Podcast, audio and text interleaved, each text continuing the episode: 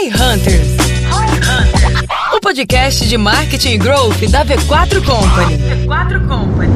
Aqui é arroba o Guilherme Lippert. Minha expectativa para esse episódio é descobrir o que a gente pode fazer a mais de CRM para os nossos clientes hoje. O meu Instagram é Rafa Underline Gonzaga. Minha expectativa é para a gente ter um papo muito bom falando de estratégias de CRM, quais são as principais diferenças de B2B, B2C, trazendo muita informação aí para quem está assistindo e ouvindo. Bom demais, então bora pro episódio. Nesse episódio do Roy Hunters, um formato diferente, vai ser o One on One comigo, Guilherme Lippert, também com Rafael Gonzaga lá da Crocs. E a gente vai falar bastante sobre as diferenças de trabalhar marketing e growth no B2B e no varejo. E também vai ter muita história de CRM. Você sabe que a gente gosta de CRM, então vem ouvir um pouquinho mais desse episódio que tá muito bom.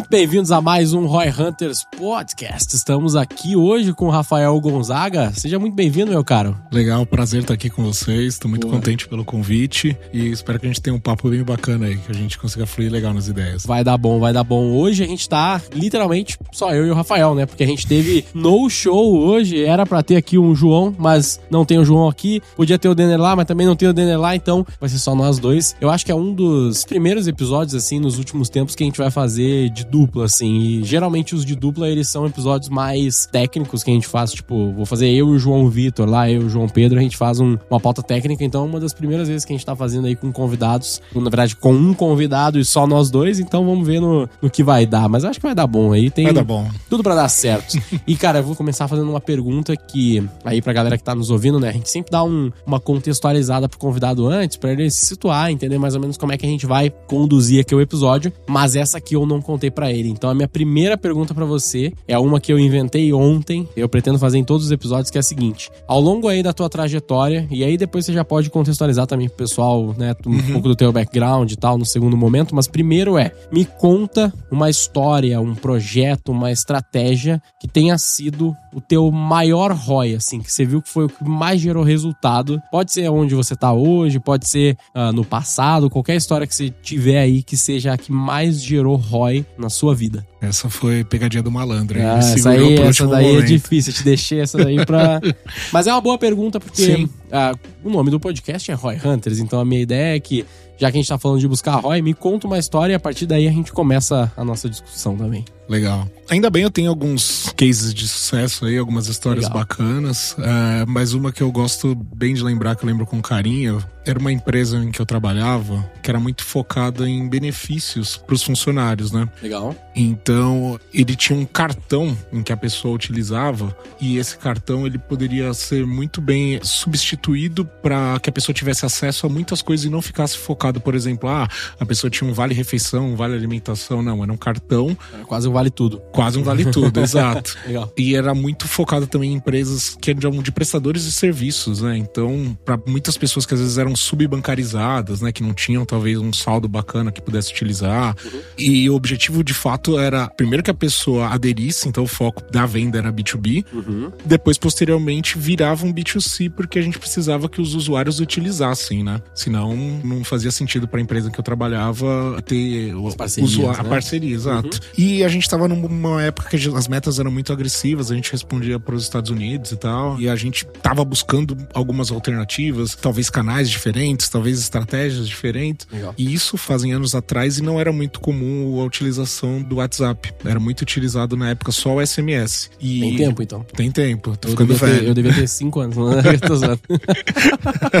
Também não é pra tanto. não, você não sabe a minha idade, pô. É, isso é verdade. E eu fiquei batendo o pé, porque eu era novo na empresa, eu tinha, né, vim com uma mentalidade um pouco diferente e tal. E eu queria que eu queria tentar fazer o teste. Por uma série de fatores era meio complicado, envolvia o compliance, jurídico, então eu precisei meio que rebolar mesmo, amarrar todas as pontas, falar com diversas áreas, com o pessoal também do financeiro, pra gente entender como isso seria e tal. E seria mesmo uma aposta, né? Minha chefe na época falou: olha, Rafael, vamos testar aí e ver o que acontece. Uhum. E no fim das contas, deu tudo certo. A gente arrumou uma empresa parceira bem bacana, né? Porque precisávamos disso para fazer o disparo. A gente fez uma régua bem bacana de ativação e o resultado foi ótimo. A gente bateu as metas. Foi muito interessante ver como era o comportamento das pessoas, como que isso trouxe de fato é, o ROI, né? A receita uhum. para dentro de casa. Mas só para eu entender assim, você fez uma estratégia de ativação de base através do WhatsApp ou foi uma estratégia de aquisição de novos clientes pelo WhatsApp? Ativação de base. Foi tipo uma estratégia CRM da vida assim. Sim, exato, porque foi uma ativação, vamos supor assim, de um canal novo. A gente não utilizava aquele canal. Tá bom. Então era muito focado em e-mail, em SMS, em posts, né? Então havia algumas campanhas de ah, se você utilizar tanto, você teria tanto de cashback ou alguma coisa nesse sentido, mas não utilizava esse canal. E a gente tava com um gap muito grande de taxas de clique, de abertura. Uhum. Foi uma aposta que eu consegui convencer todo mundo e foi bem bacana, o resultado foi bem interessante. Fiquei até contente que depois, mesmo saindo da empresa, né, eu saí na época da pandemia, 2020, eles continuaram utilizando, foi um canal que se manteve, né? Então acho que deu certo, senão não teria utilizado. Total. É, e, e no fim das contas, o que você fez foi basicamente a adição de um novo canal com as mesmas réguas que eles já tinham? Ou você chegou a desenvolver novas réguas que você pensou especificamente para o canal de WhatsApp? Desenvolvemos novas réguas, uhum. porque né, não fazia sentido a gente utilizar uma mesma com outro canal. Entendi. Há particularidades, há certas ações que fazia muito mais sentido a gente segmentar isso, até porque também era uma empresa que atendia o Brasil inteiro, então a gente utilizava muitas características locais, né? Pensando na geografia, pensando nas características de consumo também. Entendi. Que como eu falei, né? Eram pessoas que talvez eram subbancarizadas, então às vezes eram talvez um público um pouco mais novo precisava desse cartão para utilizar para sair com a namoradinha, para sair com a namoradinha no final de semana, uhum. um pai de família às vezes para talvez complementar a renda, fazer um churrasco, fazer alguma coisa de itens de lazer ou itens básicos, né? Uhum. Então a gente segmentou de uma forma bem detalhada mesmo. Eu não sei se tu vai lembrar assim, se tinha alguma diferença muito específica ou em relação a desenvolver a régua pro WhatsApp versus fazer uma régua de SMS ou uma régua de e-mail. Teve algum ponto específico que assim que você lembra de tipo, cara,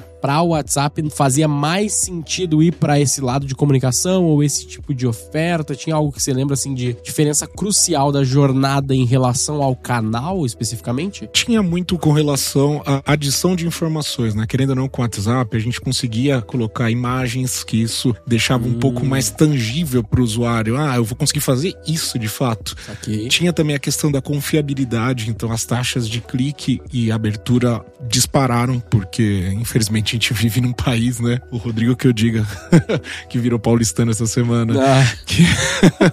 é verdade. A gente tem que ficar um pouco esperto e querendo ou não, há muitas empresas que agem de má fé, né? E, os, e pessoas, né? Que tentam mandar golpes, coisas de SMS, e-mails falsos. Então o WhatsApp, uhum. querendo ou não, dá uma confiança maior. Uma credibilidade maior, né? Perfeito, é isso. Então isso aumentou muito a taxa do usuário olhar e falar, poxa, isso realmente é real. Uhum. Eu vou clicar não vai ser um golpe, vai dar certo. As taxas de SMS, né, tava querendo um pouco mais. O usuário já não tava enxergando com o mesmo valor, né? Sim. Eu acho que tem uma coisa que a gente tira muito para garantido, que é a questão da imagem que você falou, né? Tipo, pô, lembrar que SMS não tem imagem, né? Não, não tem como você enviar. Acho que até hoje em dia não existe uma mensagem com imagem no, Existia, no SMS, né? né? Como você falou que é novinho. Ah. Na minha época, eu era que eu tô com 35, eu nem tô tão velho. Ah, tinha eu tenho 24, só tinha, sacar, e, tinha um MMS. Ah, sim. Que era um SMS com imagem. Mas era. É, ninguém usava essa porra. Usavam, usava? pior que usavam. Mas isso era não na sei, época do, do Nokia tijolão, sabe? Cara, é, pode ser. mas era bem. Era o Nokia da cobrinha ainda, aquele é. que tinha o joguinho da cobrinha? Do... Ou esse é Não, era um pouquinho mais pra frente. Mais frente. Tá, porque beleza. o da cobrinha não Fui tinha imagem. Mas era. Ah, é verdade. mas ele era mais caro. O custo da mensagem sim. de MMS era muito acima do SMS. MMS, é verdade. Não, eu lembro disso sim. Agora, agora você desbloqueou uma memória interessante. Mas de fato, né, que a gente tira pra garantir do negócio como o WhatsApp hoje, que você consegue enviar uma mensagem com imagem literalmente no mesmo custo, né? Muda absolutamente nada, mas é de fato bem interessante isso. Um ponto que é legal, assim, acho que é rapidamente, assim, pra tu contextualizar o pessoal que tá ouvindo, é um pouquinho do teu background. Eu sei que você veio uma frente mais de finanças, né? Pelo que eu me recordo aqui, da que a gente comentou um pouquinho. Uh, você já passou por experiências B2B, varejo. Dá um resumo geral aqui pro pessoal. Eu comecei a trabalhar na própria empresa onde eu fiz a pós-graduação, na Fundação Getúlio Vargas. Legal. Comecei novinho lá com 17 para 18 anos. Uhum. E lá eu fui migrando de áreas, mas sempre focado um pouco mais perto do financeiro, né? Ah. Então, dentro do financeiro, eu cheguei a trabalhar em contas a pagar, contas a receber, controladoria, gestão de depreciativos. Então, fiquei muitos anos lá. Trabalhei oito anos. Tinha feito faculdade de administração de empresas e depois fiz pós-graduação lá em estratégias gerenciais com foco em análise de indicadores de desempenho. Chegou um momento que eu gostava, mas se tornou uma coisa meio maçante, né? O pessoal do financeiro que não ataque pedras aqui, mas para mim ficou um pouco sem graça, né? Acho que isso também vai muito da aspiração pessoal. Vamos supor, um relatório, alguma coisa nova que eu precisava fazer que antes eu demorava duas, três horas para fazer, com o passar do tempo eu demorava 20 minutos e isso se tornou um pouco cansativo para mim, né? Sim. Isso era lá para 2013. Decidi que eu queria fazer alguma coisa diferente e tal. Fiz um acordo com o pessoal. Até foi um, né, uma experiência muito boa. Agradeço todas as pessoas que eu trabalhei lá. Foi muito bacana. Mas eu queria alguma coisa diferente. Então, na época, o marketing digital já estava crescendo, né? Já estava uhum. começando a ser um pouco mais relevante para as empresas. E eu sempre gostei também de criar conteúdo, de escrever. Era uma coisa pessoal que eu gostava muito. Fiquei na dúvida, né? Entre jornalismo e tal, mas eu vi que jornalismo não estava indo para frente. Ainda bem que eu tive Os jornalistas visão. também não tá aqui em pedra. mas coitados, eles estão sofrendo. E eu comecei a estudar, né? Fazer uma série de cursos, buscar conhecimento para tentar ver oportunidades dentro da área de marketing digital. Uhum. E nisso começaram a surgir oportunidades. Trabalhei com empresas de pequeno porte, né, com startups, então, um abraço pro Léo aí, que foi uma pessoa que me ajudou muito nesse período de transição. Foi muito difícil, né? Querendo ou não, você migrar de área é complicado. Uhum. Você tá acostumado com padrão de vidro e precisar, às vezes, modificar isso, tanto na parte financeira quanto na parte da sua dinâmica mesmo de dia a dia, né? Só que aí começaram a surgir oportunidades. O marketing digital foi e continua sendo uma área que cresce muito com o passar do tempo. E aí, depois de trabalhar algumas startups, eu também eu tive oportunidade, como essa que eu te falei, na UX, que é uma multinacional. Sim. Então foi bem interessante ver essa diferença, né, de como funciona uma empresa de pequeno porte versus uma empresa nacional, uma gigante. Falando um pouco de mim, foi bem bacana ver que a minha base da área financeira foi e continua sendo muito importante eh, para o marketing digital, né? No começo eu morria de medo, que eu pensava, putz, não nasci, né, no, no marketing, não tinha feito uma faculdade ou alguma Sim. coisa nesse sentido. Foram uhum. cursos. Com o passar do tempo, nas entrevistas e tal, eu comecei a perceber que o que eu achava que era um ponto negativo, na verdade era um ponto positivo. Muitas pessoas acho que têm dificuldade, né, de trabalhar com números, o pessoal que às vezes é um pouco mais de humanas. É, sim, sim, sim, sim. e eu conseguia transitar muito bem entre as áreas, tanto na área de análise de dados, de fato fazer contas, com a análise de criação de conteúdo e como que essas áreas acabam se mesclando. A gente já falou muitas vezes aqui no Roy Hunter sobre o aspecto de que muitos engenheiros se dão muito bem no marketing, porque exatamente sobre esse ponto dos números que a gente vai falar, sei lá, de uma gestão de tráfego, ou vai fazer uma estratégia, um plano de mídia, esse tipo de coisa, pô, o cara sofre muito, né, nas lógicas, em como é que eu vou atribuir isso aqui, onde que eu vou gastar essa grana, como é que eu vou fazer essa análise, um relatório. E tu mesmo disse, já fez um monte de relatório na vida de um monte de coisa. Então, pô, um relatório de marketing, um relatório de resultados que você teve, fazer um DRE da sua estratégia, pô, isso aí é tranquilo. Você pede para um marqueteiro médio, vamos dizer assim, a pessoa normal de marketing para fazer um DRE ou tem dificuldade. Algo tipo um DRE da sua estratégia, das suas campanhas, pô, o cara já fica, caralho, o que que é esse né? Eu tô acostumado a fazer um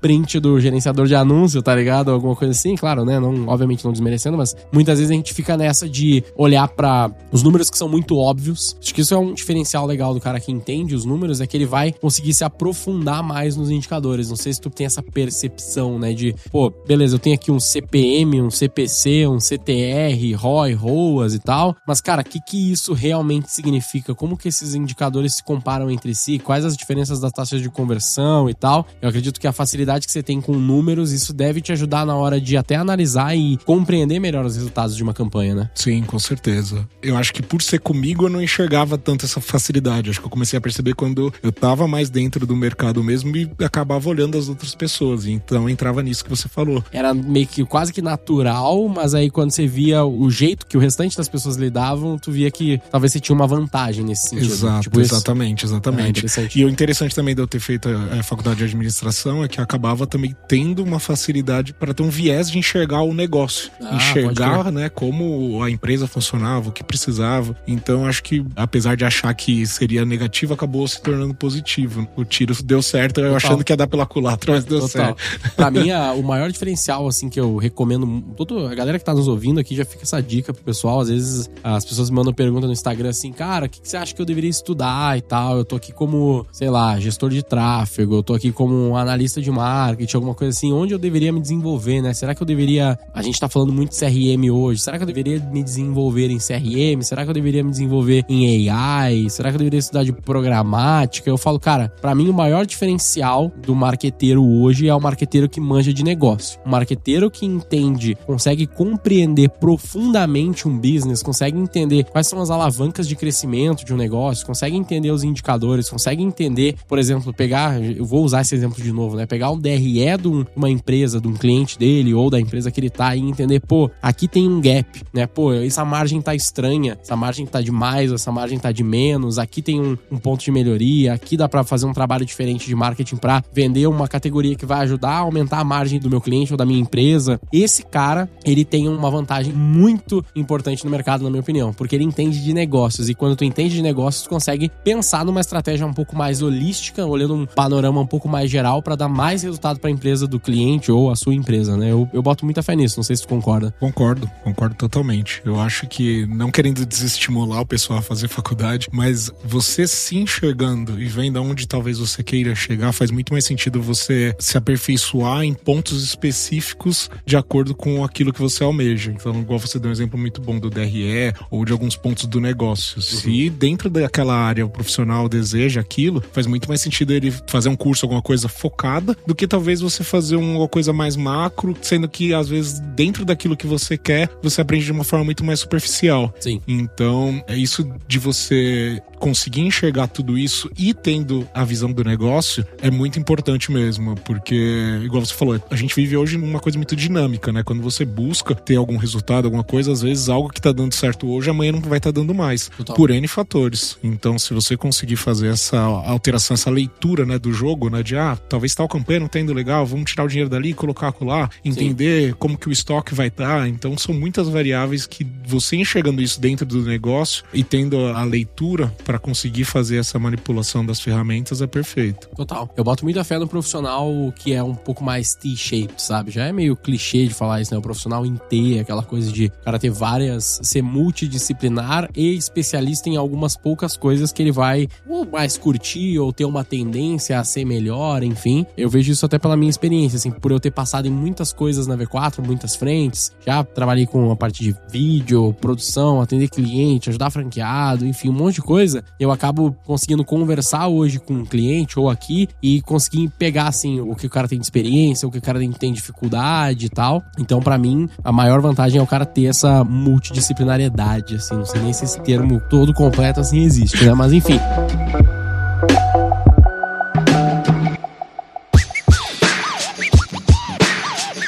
E aí eu sei que da tua experiência ali, isso a gente conversou um pouquinho antes, a tua experiência anterior, ela foi mais focada no B2B e hoje você tá ali na Crocs, que é um, uma questão mais varejista, mais assim, direto pro cliente, tá certo isso? Sim, perfeito, e... mais B2C. Boa, perfeito. E tipo assim, qual que são as diferenças assim que tu percebe na hora de trabalhar numa empresa que tá vendendo mais para outras empresas e agora tá vendendo direto pro consumidor? Quais são talvez as dificuldades, as diferenças que você sentiu? No começo eu senti bastante diferença, né? Porque ah, é. eu tinha trabalhado com B2C bem no comecinho da minha carreira. Uhum. Então fazia muitos anos que eu tava mais focado no B2B. Um pouquinho com B2C, como eu dei aquele exemplo anterior, mas a principal diferença eu senti na forma como a gente acaba engajando esse relacionamento. Eu gosto até de fazer certos comparativos como se fosse um relacionamento de casal, de namoro. Uhum. Então no B2B é um relacionamento que talvez ele é um pouco mais longo, né? Às vezes você precisa tentar engajar essa pessoa em determinados focos, né? Por exemplo, eu já trabalhei em empresas onde o foco era para o diretor, o gestor de RH. Outras empresas são para vendas, ou como no caso da V4, talvez um profissional de marketing. Uhum. E você precisa ir aos poucos alimentando esse lead, talvez mostrando benefícios da sua empresa, o porquê que talvez vale a pena ele bater um papo com você e talvez fechar um negócio, como que isso vai ser proveitoso. E aí você tem N estratégias e N canais para fazer isso. No B2C, o jogo é mais rápido. É um relacionamento, vamos dizer assim, é um casal que se conheceu num barzinho, na balada e Só tal. Só um peguinho. Só um peguinho, é isso. Não é um casamento. Sim, sim. Então é mais veloz. A forma como você aborda, a forma como talvez ele acaba tomando a decisão da compra. Às uhum. vezes seja por uma coleção nova, às vezes seja por um desconto. Claro que tem N suportes, eu tô falando de uma forma bem superficial. Tem sim, várias outras coisas que acabam envolvendo esse processo. Mas essa é uma diferença que para mim foi bem gritante. É, no fim das contas, quando a gente fala, para mim a maior diferença do B2B pro B2C tá relacionada ao ticket médio. Então, pensando agora assim, eu acabo resumindo a, a, diferença entre ticket médio, porque quando tu vai no B2C, geralmente o teu ticket médio é muito menor. Nesse caso aqui que a gente tá falando da Crocs, tá falando de uh, da outra empresa que trabalhava no B2B, com certeza o ticket médio é muito diferente, né? De uma única compra, diferente do LTV que a Crocs vem a ter do uhum. cliente e tal. Naturalmente, o cara que é B2B, ele vai ter um ticket médio mais alto, mesmo se for apenas uma compra. E por ter um ticket médio muito mais alto, tu tem uma liberdade de trabalhar, tanto uma liberdade de trabalhar muito mais tempo aquele cliente, porque tu pode investir mais grana e tempo nesse cliente para fazer ele comprar, e ao mesmo tempo tu também tem essa necessidade de fazer isso, porque se tu investir pouco, o cara não compra. É, porque o cara precisa de mais tempo para fazer a tomada de decisão, Exato, já que exatamente. tem mais dinheiro investido e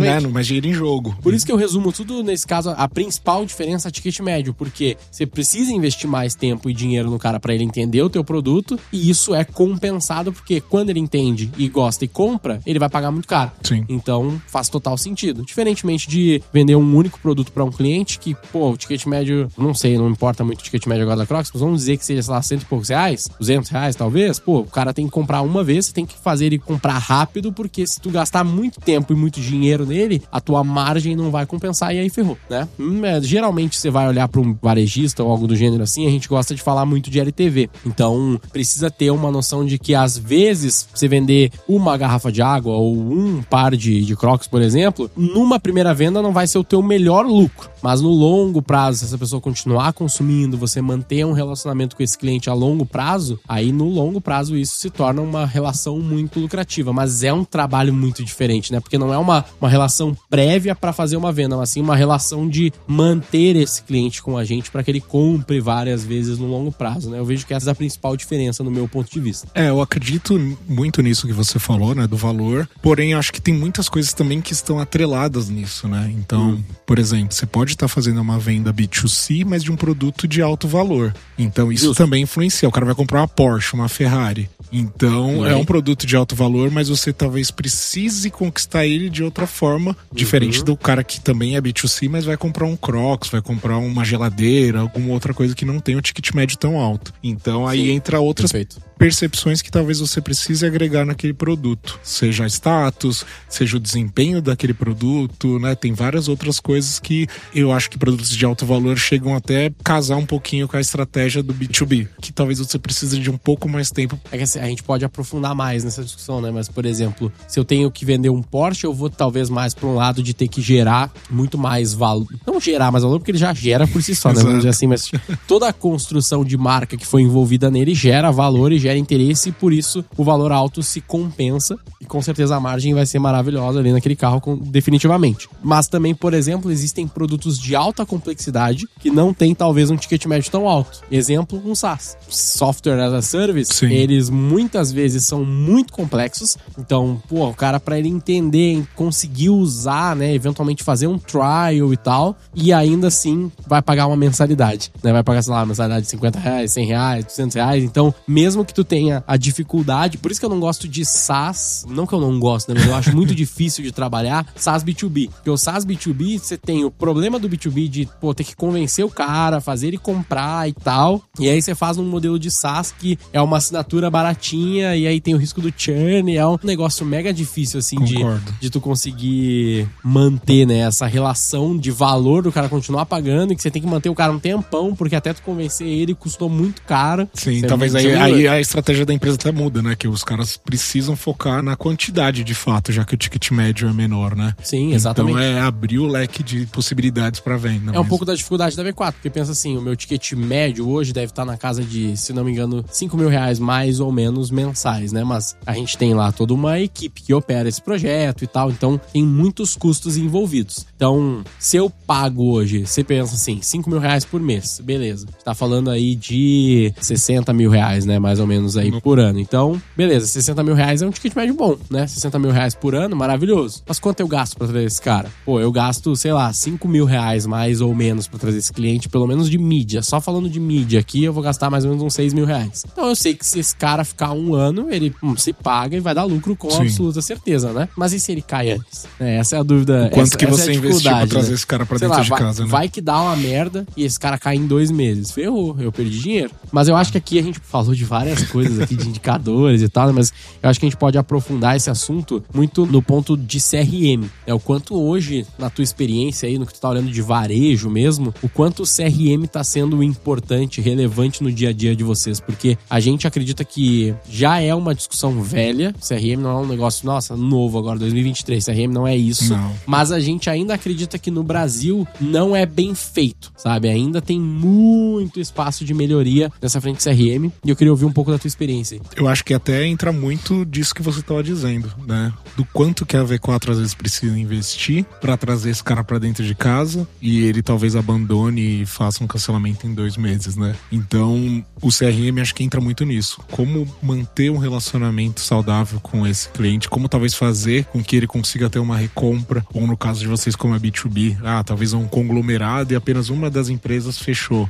É, ah, como que esse trabalho pode ser expandido para outras empresas? Legal. Fazer upsell. Upsell, cliente, né? exato, exato. Ou, no caso de B2C, como fazer uma recompra, né? Como fazer com que ele crie essa proximidade. Então você tocou num ponto bem bacana.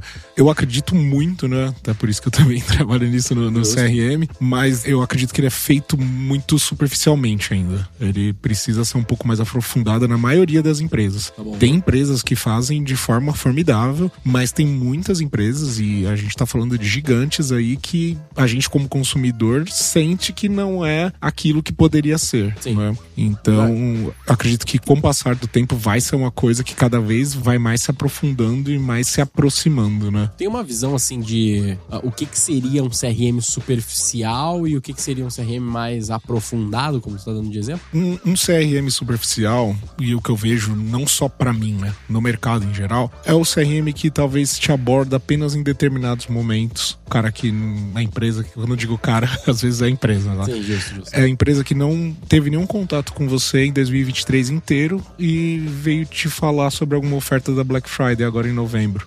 Você não criou uma aproximação, você não tem um vínculo com aquela empresa. Então a tendência da pessoa não fazer a recompra é muito maior do que uma empresa que teve contato com esse lead, né, mês a mês, que foi tendo uma aproximação. Porque assim, né, a gente falou muito de dados, né, de DRE, de questão de profissional e etc. Só que tudo isso são apenas ferramentas para de fato ter a humanização. A gente, assim, eu digo, o ser humano em geral, ele quer ser bem tratado, ele quer ser bem atendido, ele quer ter uma experiência bacana para até sentir aquilo e talvez até disseminar essa ideia. Então, se ele não sente essa humanização, ele não vai ter essa proximidade. É, rola uma desconexão. Então, totalmente ao contrário disso que eu te disse da empresa que não conversou com o usuário o ano inteiro, é de um CRM bem feito. É uma aproximação, uma série de ativações que possam ser feitas em determinados canais ou de formas até online, offline. Aí a gente acaba né, abrindo o leque de possibilidades, mas é o contato. O contato é a chave do negócio. Eu sinto que o CRM, que ele é mais superficial, ele é um CRM mais transacional primeiro. Então, tipo assim, ah, eu comprei, eu recebo um, um negócio. Beleza, isso é o mínimo necessário. Então, é transacional. Aí eu, sei lá, não comprei depois de um X tempo, eu vou receber um negocinho ali, um- uma oferta, um, algo específico. Então, tem um- uma ação óbvia que é, depois de três meses, se o cara não comprou, ele deveria comprar. E já isso, a maior parte da galera já não faz, Já não né? faz, Mas pra é mim, eu isso. ainda Você acho já superficial. subiu a É, régua já aí, subiu a régua aqui, mas- mas pra mim ainda, tipo assim, se o cara não tem nenhuma régua pra reativar esse cliente depois de um tempo, porque e sabendo uma média de tempo que esse cliente deveria comprar ali, ah, sei lá, uma roupa ou qualquer ah, objeto que for, né, qualquer produto que seja, já é pouco. Seria o mínimo necessário ali. E o óbvio também que a galera às vezes faz, que é o e-mail marketing em momentos pontuais daquele cliente. Por exemplo, aniversário uh, ou a datas sazonais específicas como Black Friday que tu falou, né? Então isso seria o mínimo necessário e a maior parte das pessoas já não fazem muito bem, né? Mas tu chega a ter uma ideia assim de como que a gente pode, talvez pro ouvinte aqui, né? Vamos tentar ajudar eles a pensar assim, como que eu posso construir talvez uma primeira jornada ou talvez um primeiro leque de réguas, assim, como que esse cara poderia pensar no negócio dele? Tá, vamos ou pensar. cliente dele sim, também. sim, É, faz sentido. têm as suas diferenças aí. Vamos pensar do início, né? Como que esse cara entra pra sua base? Como que eu adquiro ele? Como você adquire, exato. Então a gente pode pensar em negócios virtuais, como é a maioria do que a gente tá abordando, ou negócios físicos, né? Perfeito. Então, por exemplo, no negócio virtual, eu gosto muito de fazer exemplos, tá? Então, Justo. uma entrada, por exemplo, de. Eu gosto de pensar como se fosse uma entrada de balada. Então, na entrada de Você balada. gosta de festa, hein?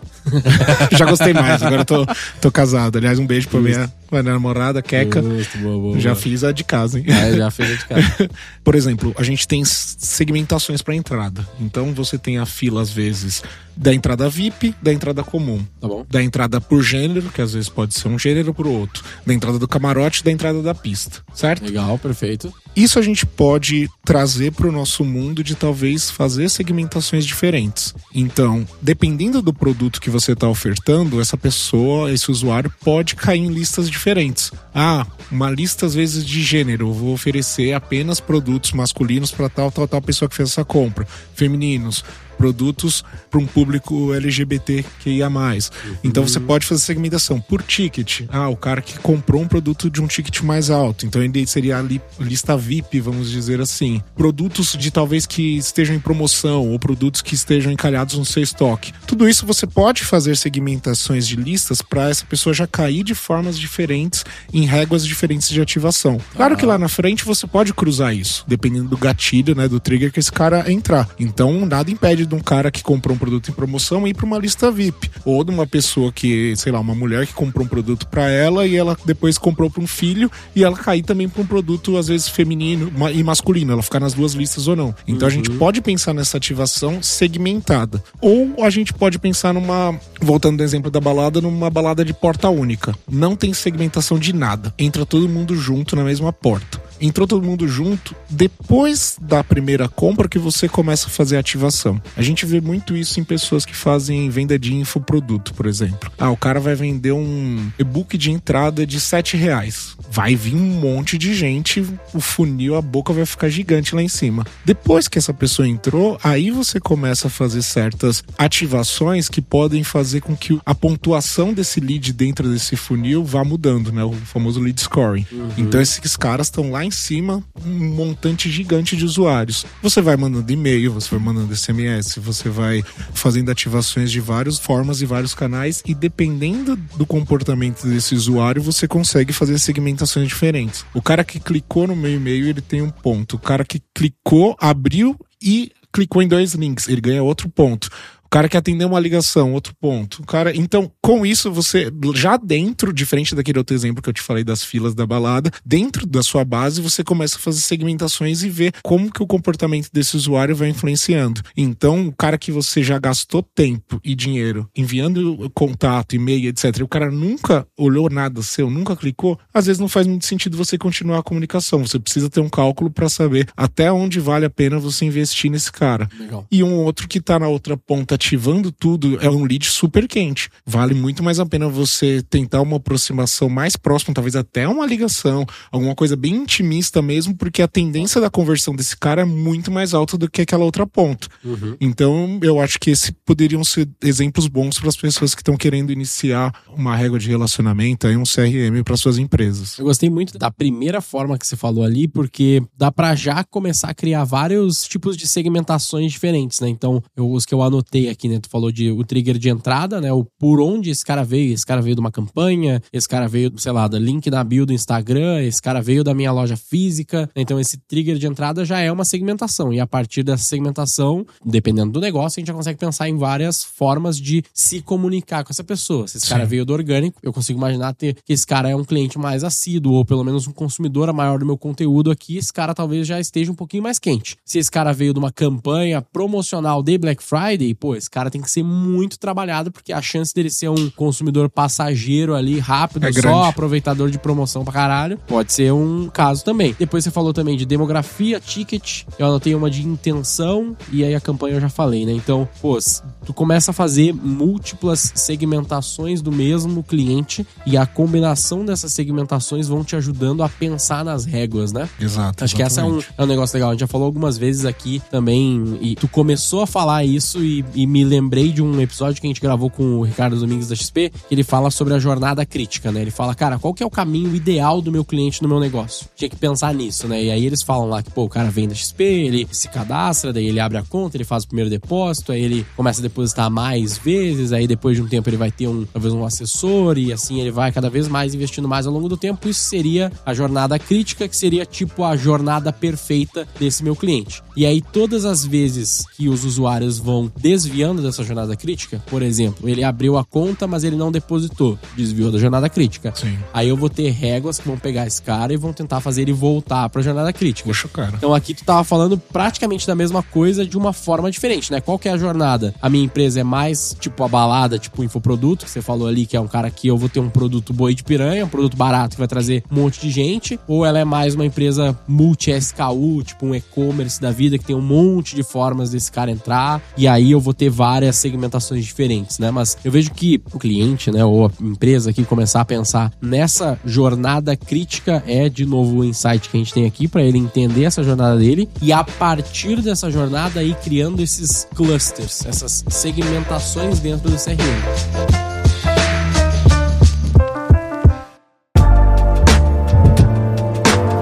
O ponto que eu queria ouvir mais de ti é sobre essa parte de contato literal, de ligar, conversar, chamar no WhatsApp, botar um atendente pra falar. Você faz muito isso? Tu vê acontecendo? Tu vê que isso tem resultado? Tu já viu isso alguma vez dar errado e não valer a pena? Acho que você me fez umas 800 perguntas ao mesmo tempo. É, não, eu comentei primeiro, Não, eu tô mas eu tô brincando. falando aqui mais sobre a parte do É. contato direto com o cliente. Só comentando também, né? Reforçando o que você disse, a jornada perfeita faz muito sentido, cara. Jornada Isso, crítica, E né? jornada crítica é sensacional. Eu falei Aí um entra. coisa mesmo. Aí, é, eu tô separando em clusters na minha cabeça. Tudo bem, tudo bem, tudo bem, tudo bem. Isso entra muito no que a gente falou bem no comecinho, né? Da capacidade da pessoa enxergar como que é o negócio dela. Tá bom? Porque cada empresa tem sua jornada crítica. Justo. No meu ponto de vista, a jornada perfeita é a que é onde você gasta menos pra trazer o cara pra dentro de casa. Perfeito. Uma indicação pra vocês aqui seria ótimo. Vocês não tiveram custo, o cara entrou, virou cliente, é um cliente bom, ótimo. Isso é o início apenas, né? Então, conforme a jornada vai avançando, entra muito nessa questão de clusters que a gente tava dizendo, de como a gente enxerga que cada usuário age. Então, por isso que eu acho que é bom a gente sempre fazer testes, né? Cada usuário é um jeito, cada pessoa é um jeito. Eu até brinco, eu sou uma pessoa que zero interajo com SMS. Eu sou zero. Eu recebi agora um, ah, você fiquei milionário. Não vou abrir. Não, não sou esse tipo de usuário. Mas eu sou um usuário 100% e-mail. Eu funciono muito bem. E eu sei que tem pessoas que são ao contrário e tá tudo bem. E aí entra nisso que você disse da questão do contato mais próximo de uma ligação. Você entendendo como o seu usuário funciona, você entendendo como que ele interage, aí você pode fazer essa segmentação e talvez trazer uma aproximação maior. A visão que o, o cenário está trazendo é que a gente vai precisar cada vez mais de análise de dados, de data. Vi uma pesquisa que, se eu não me engano, pro ano que vem a previsão é a gente ter globalmente 103 bilhões de dólares só de utilização de CRM. Isso geral, é, é um número muito impactante. Claro que cada empresa tem seu percentual, suas metas de sucesso, tem umas que são 10, 8, 15, 20% de CRM, mas eu acho que vale muito a pena a gente investir nisso. Mesmo que seja 8%, 10%, sei lá, é muito relevante, é muito importante pro negócio, né? Exato, muito, porque é aquilo que a gente estava falando, é um usuário mais barato. Você já gastou inicialmente para trazer esse cara para dentro de casa.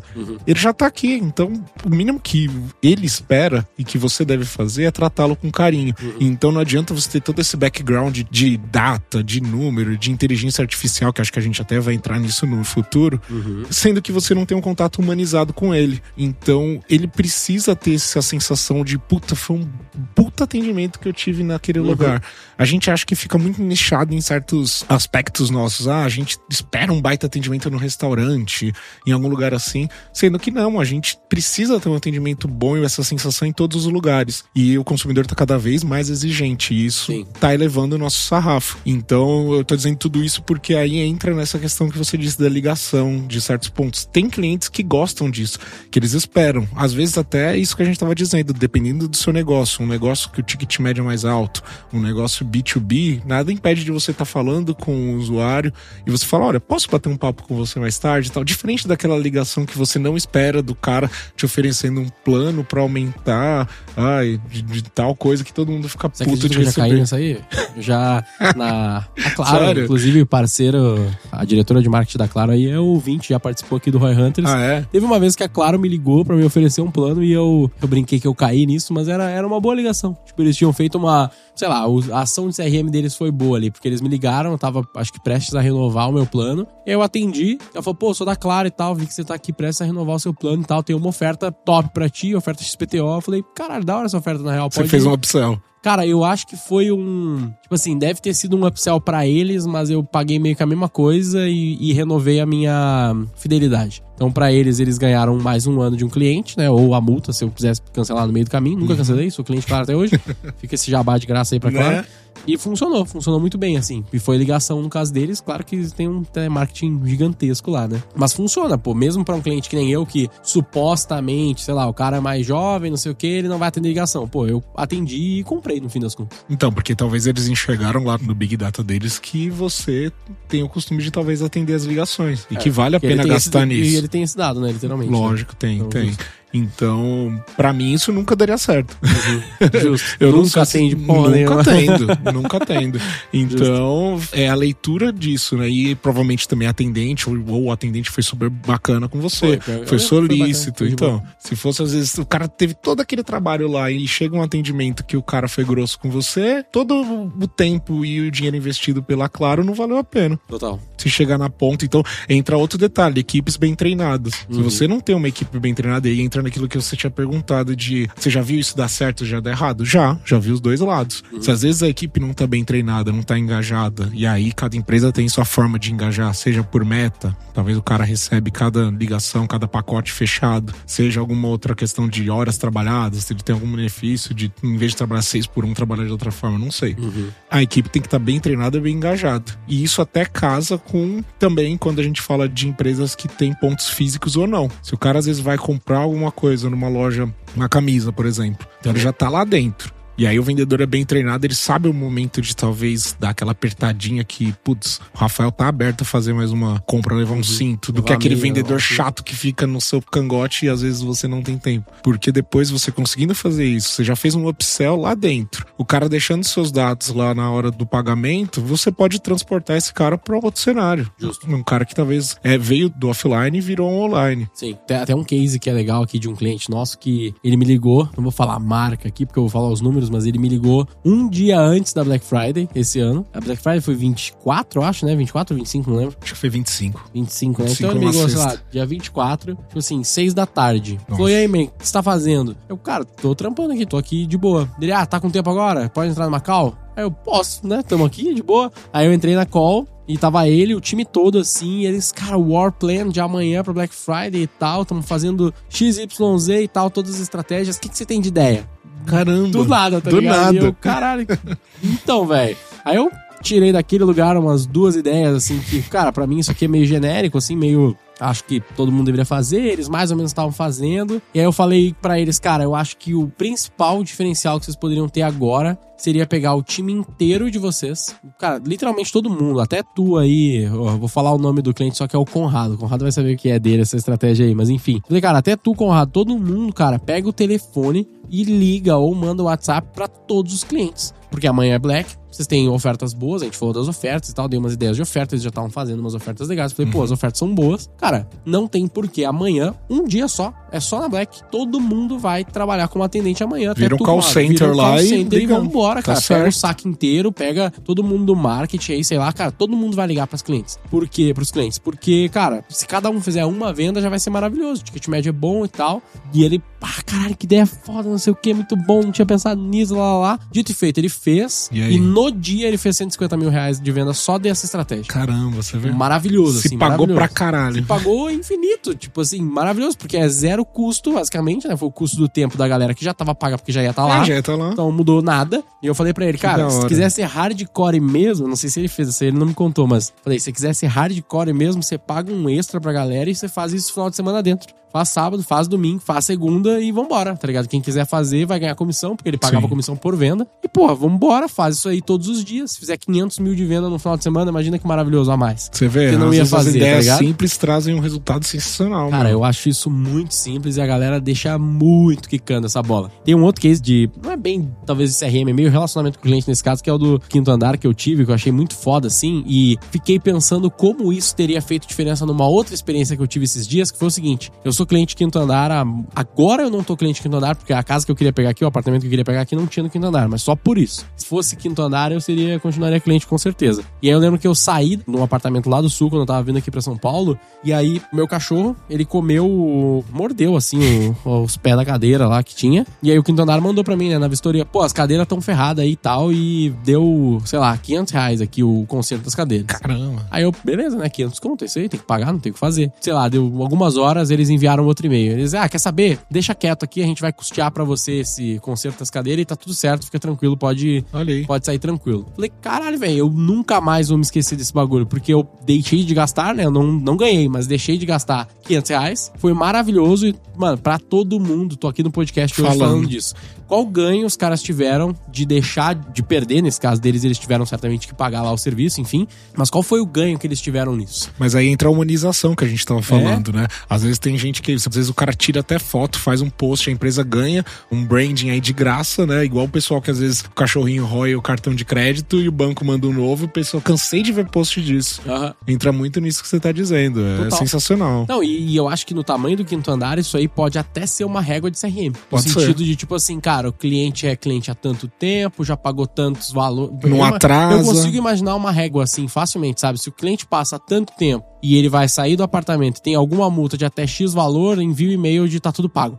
Eu consigo, mas facilmente dá pra fazer essa régua em qualquer sistema minimamente Com decente. certeza. E olha o valor que isso gera pro cliente. né? Às Olha vezes o tanto que você já isso vai conseguiu trazer de volta pros caras sem nem você saber. Sim, Porque além da história que você tá querendo falar aqui, com certeza você já falou pra um monte de gente. Sim, pô, infinitas vezes eu falei isso. Sempre falo pra galera, vai alugar casa, cara, vai no quinto andar, é melhor, você não tem preocupação, não sei o quê. E aí tive um outro caso que eu alugava iPhone, agora eu compro, né? Mas eu, eu tava alugando iPhone por três anos numa mesma empresa. Caramba. E aí eu deixei de alugar nesse último ano agora. E eu tive o mesmo problema, né? Porque eu devolvi, aí supostamente eu nem vi lá o laudo, mas enfim, tinha um arranhão na tela. E aí deu 300 reais pra arrumar. Tipo assim, eu fui cliente três anos. Será que pra mim, como cliente há três anos, 300 reais come tanto assim na margem deles? Não é? Imagina se eles fizessem a mesma ação do quinto andar. Talvez você estaria alugando até Porra, hoje. não, eu, eu já tinha saído, né? Eu já tinha deixado, porque eu já tinha devolvido. Então não tinha como eu continuar alugando, porque, enfim, os trâmites são mais complexos ali. Mas, pô, com certeza eu estaria hoje contando, falando o nome da marca pra caralho. Tipo, cara, os caras são muito pica Sim, e tal. sim. Hoje eu não vou nem falar, porque teve a experiência certa, né? Não tem nada de errado, eles deveriam cobrar, esse é o certo. Mas imagina o ganho que eles teriam de fazer, fugir um pouquinho do padrão e falar, cara, fica tranquilo, você é cliente há muito tempo, a gente tá aqui, você sempre pagou direitinho, então tamo junto. É tá aquela coisa meio de a marca te trazer uma experiência do uau, né? É. Aquilo que a gente meio padrãozinho, mas dificilmente acontece com a gente. né? A gente ficar uau, você ficou É, totalmente né? surpreso com o Quinto Andar, meu. Demais, demais. Feliz demais. pra caramba. Porque o quinto andar não precisava fazer. Tipo assim, eles estão total no direito de cobrar, de vir cobrar, podia cobrar multa, os caras. Uhum. E os caras fizeram o extremo oposto. Então isso é muito legal. Porque por que eu tô falando disso, né? Não é aleatório, assim. É que pra mim, sempre que a gente fala de CRM, a gente fala muito disso, né? Jornada, régua, segmentar, cluster, RFM, não sei o que. Todas aquelas coisas técnicas que a galera que é mais o, a, assíduo aí, ouvinte do Roy Hunters, a galera já tá ligada, já ouviu um milhão de vezes a gente falar aqui de algumas dessas coisas. Mas é sempre bom reforçar, é sempre bom ouvir novos pontos de vista. Mas pra mim, eu gosto de resumir CRM como o próprio nome diz, né? Customer Relationship Sim. Management, que é gestão do relacionamento com o cliente. O que o quinto andar fez é uma puta gestão de relacionamento relacionamento com o cliente maravilhosa. Se foi automático, caralho, hum, bizarro, lindo, né? Se, se aquilo ali era uma régua, uma regra de CRM que, do jeito que eu expliquei ali, seria insano. Ou o saque deles, às vezes, tem um ticket de falar assim: olha, você depende, pode dar você pode. Tanto. Isso. Vamos dizer assim, ó, vamos dizer que seja uma régua, né? Uma regra. Fudido, maravilhoso. Coisa mais bizarra que eu já vi na vida, porque não, eu não teria imaginado essa porra. Sim. Agora vamos dizer que não seja uma regra. Que tenha sido o cara que pegou o meu caso no dedo lá, no Salesforce, talvez, do que Nandari falou: porra, esse cara é cliente aqui há 4, 5 anos já, talvez mais, nem lembro quantos anos eu era cliente. O cara pagou tanto, puta, isso aqui é muito barato, velho. Vamos dar um desconto pra ele. Ô, liga pro supervisor aqui, cara, vou dar um desconto aqui pra um cliente para fazer uma boa. Vamos dizer que o cara tenha feito isso ele mesmo. Puta que pariu, esse cara é muito foda. Esse muito. cara merece, esse cara é muito top. Merece sabe? ser promovido. E se não é nenhuma regra, nenhuma ação pontual, mas é um processo do quinto andar, também maravilhoso. Mas a ideia aqui da galera entendeu como algumas coisas fora do padrão como essa, né, de pô, dar um desconto, dar um negócio pro cara a mais por ele ser um cliente muito foda, o quanto isso gera de valor, mesmo que tu queime um pouquinho de valor ali, porque eles queimaram o valor comigo, isso gera uma retenção muito grande do cliente. No caso do quinto andar, é um tipo de produto que eles têm retenção natural, mas mesmo no caso de, sei lá, uma devolução de um produto, né? Ou vou ter uma outra experiência que eu lembrei agora da Logitech. Eu tenho, só tenho mouse, eu tenho quase todos os meus equipamentos tecnológicos são da Logitech. Uhum. Eu gosto da marca, enfim, né? Aí teve uma vez que um mouse meu deu problema, eu tinha ele na garantia há dois anos, tinha dois anos de garantia, deu um problema no mouse e eu mandei lá no saque dos caras e falei, pô, tá dando duplo clique essa porra aqui, velho. E aí o que eu faço? Aí eles, cara, manda aqui os vídeos e tal, fazer um processo ali. Eu fiz um processo rapidinho ali, só de verificação, pra mostrar, tá dando duplo clique e tal. Eles, beleza, tá tranquilo, manda teu endereço aí. E mandou um novo. Mandou um novo, não pediu de volta, não tive que ir no Correios, só recebi em casa um mouse novo, 100% de graça. Cara, tipo, uma experiência muito foda também. Muito, né? né? Claro, esse aí é até mais foda ainda do que o Quinto Andar, porque pensa, é um produto inteiramente novo, né? Eles perderam uma venda ali, basicamente, de um produto inteiro, que é um mouse de 500 conto. Então, tipo assim, não é um mouse barato. Barato. Os né? caras enviaram para mim um mouse novo. O preço então, da cadeira. É, é é, o preço é literalmente, né? Ganhei mil reais essas duas histórias. Mas entra muito no. Além do CRM, que a gente se aprofundou muito, na fidelização, né? Sim. Isso, querendo ou não, é. Igual a gente estava falando de qual empresa tá fazendo, de como o cenário tá indo. Eu acredito que tá caminhando muito para fidelização, para de fato a empresa se tornar, além de ter consumidores, ter quase que fãs. Sim. O cara gosta, igual a Apple tem os fãs de fato, PlayStation, algumas marcas já tem. Sim. Mas o cara conseguir ter isso como você está se tornando já um, um, fã do quinto andar, eu acho que isso é um próximo passo pro CRM, meio que escalar isso e deixar cada vez mais próximo, o cara se tornar um divulgador da marca, mesmo sem, entre aspas, ganhar nada. Um evangelizador. Um evangelizador, marca, exato. Papo, né? é, mas pensa, tipo assim, tu conta nos dedos as marcas que tu é evangelizador, assim, né? Eu penso Logitech, Apple, Mercado Livre, Quinto Andar. Porra, Uber é. É, Uber é, naquelas, tipo assim, né? Você não é um evangelizador.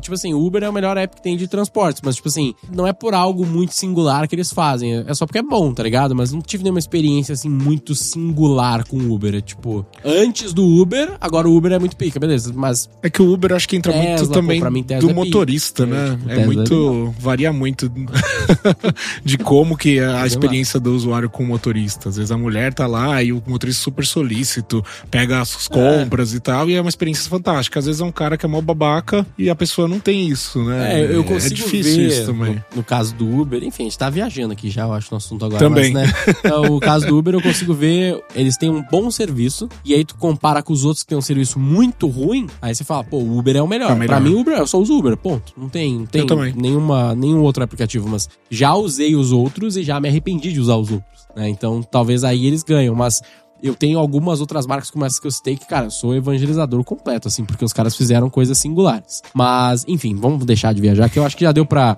focar bastante no papo de CRM, gestão do relacionamento com o cliente, que é isso que a gente tá falando aqui.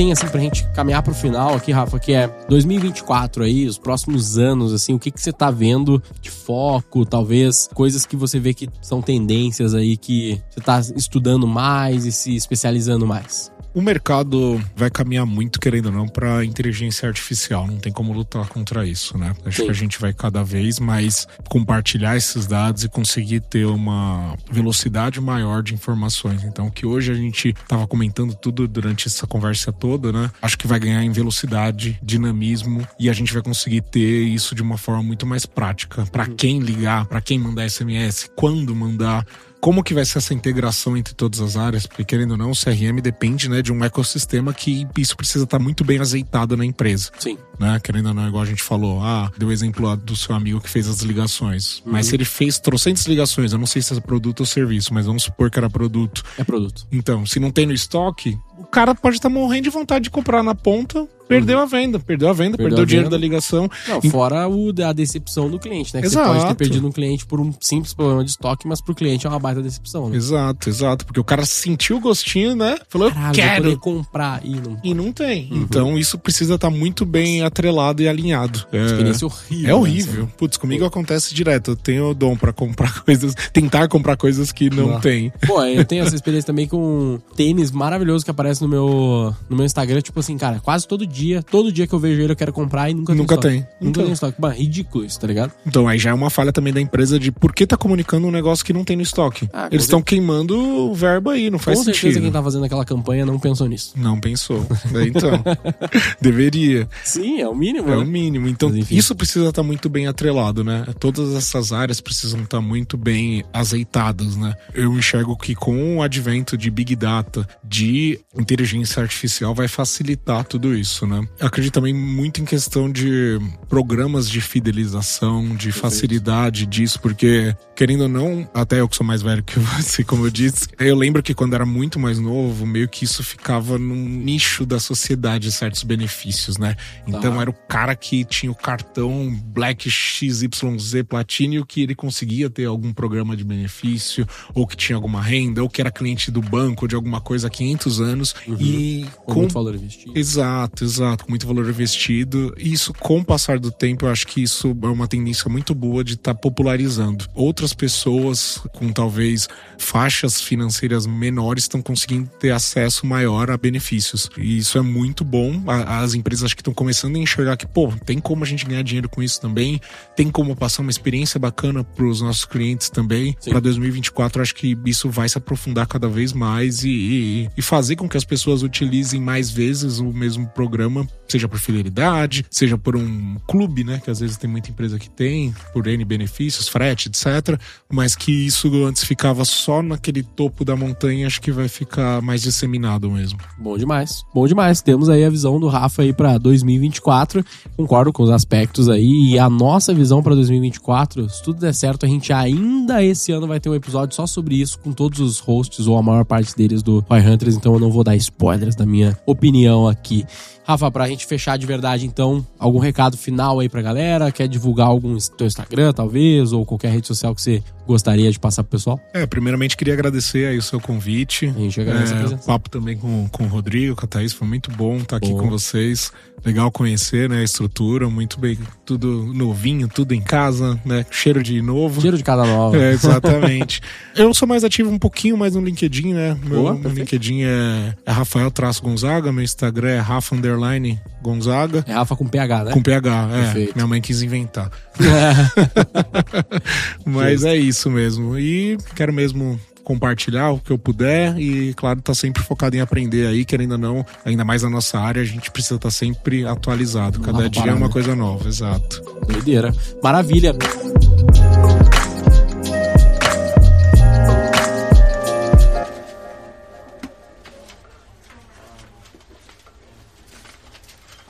Tu é um bom copywriter? Eu acho que sim, viu, cara? Vamos ver então. eu Qual... consigo, às vezes, fazer algumas coisinhas e tal. É? é? Se tu é um bom copywriter, que nome tu daria pra esse episódio? Título dele. O título? Uhum. A gente faz ao vivo o título. Agora a galera tá nos ouvindo. Ah, é? Assim é, funciona? É, a gente faz sempre ao vivo o título. Ah, interessante. Às vezes dá errado. Às vezes a gente fala, fala, fala, fala, fala, a gente não chega em nada, daí o Woods inventa, mas. Vamos, deixa eu pensar. O CRM de hoje e amanhã com Rafa Gonzaga. O CRM de hoje e amanhã com Rafa Gonzaga. Pensar.